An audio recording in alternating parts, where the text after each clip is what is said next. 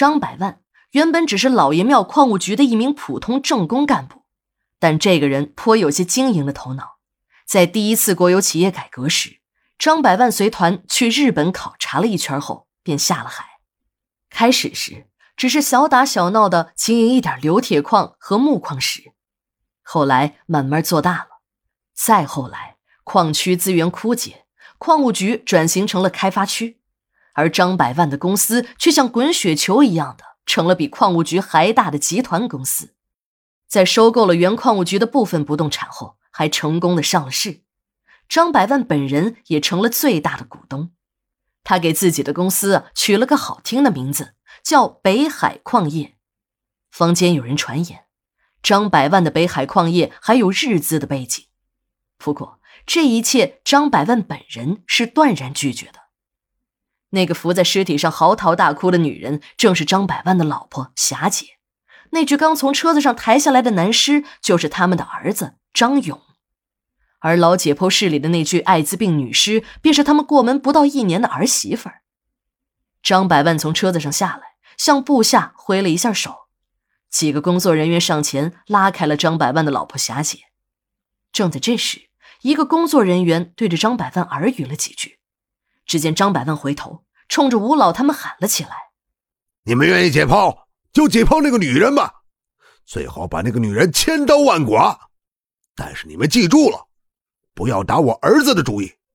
你们要是敢动我的儿子，老子就把你们几个扔进搅拌机，让你们变成肉酱！骂完吴老他们，张百万转过了身马上换了一副嘴脸，对老王说：“王师傅，我已经按照您的指示，把我儿子送到这里了。我儿子的最后一程，还要请你多多照顾啊！我听人说了，在殡仪馆里。”你是老人参，有你帮忙，我儿子不会遭罪了。张百万说完，还向老王深鞠了一躬。等张百万一行人离开了殡仪馆，吴老他们才走进了老解剖室。这个老解剖室啊，已经有很长的时间没用过了。不过呢，有七哥每天来打扫，这卫生条件还算可以。老解剖室是土地面，在解剖产生了血水长时间的浸泡下。地面变得油光可见。七哥第一次进这里打扫卫生时，还以为这里做的是花岗岩的地面，心想：这么破的房子还进行精装修，真是太奢侈了。当秦一告诉他那地面上都是人的血迹时，七哥差点没吓死。管理的同事们都听说了，医学院来了大专家，要给那具艾滋病女尸做解剖。就一个个的都站在杂物间的门口往里看，但是没有一个人敢进来。秦姨自己不敢进来，还在不断的吓唬着小赵说：“哎，这样的死人呐，可不能碰。听说呀，摸一下就能传染上。”秦怡话还没有说完，老王来了一句：“你们还真以为这什么爱死病的死人第一次来管理啊？这只不过是有明确诊断的。”以前这样的也不少，人啊就是这样，不知道的时候谁也不害怕，一旦知道了就吓得要死。秦怡看了一眼老王，还爱死病？你这个文盲，那叫艾滋病，得上了就得死。听说连治的药都没有，这病啊是从外国传进来的。我姑爷从国外回来说，这种病国外特别多。这刚进口到中国的东西，你一个火化工能看见？你开什么玩笑呢？老王使劲一跺脚说：“在停尸间里，就你多手多脚，还记得不？每一次你要发善心，帮一些连家属都不要的尸体化妆，我都会把你赶出去。那是我在救你的命。我不知道啥叫艾滋病，我就知道那些人身上烂的一个个大坑。”肚皮和纸一样薄，漏洞的地方还能长出长毛。听老王说的症状，我一听就知道应该是艾滋病晚期的症状。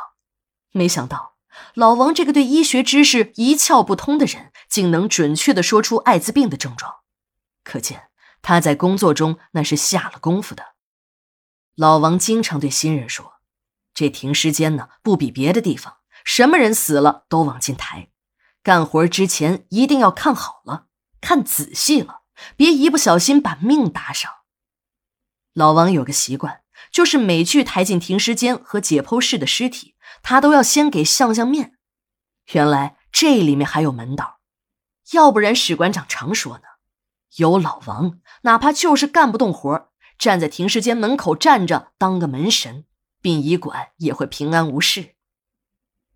解剖台上那具女尸已经摆在了那里，由于是高度传染性的尸体，所以采用了干式解剖。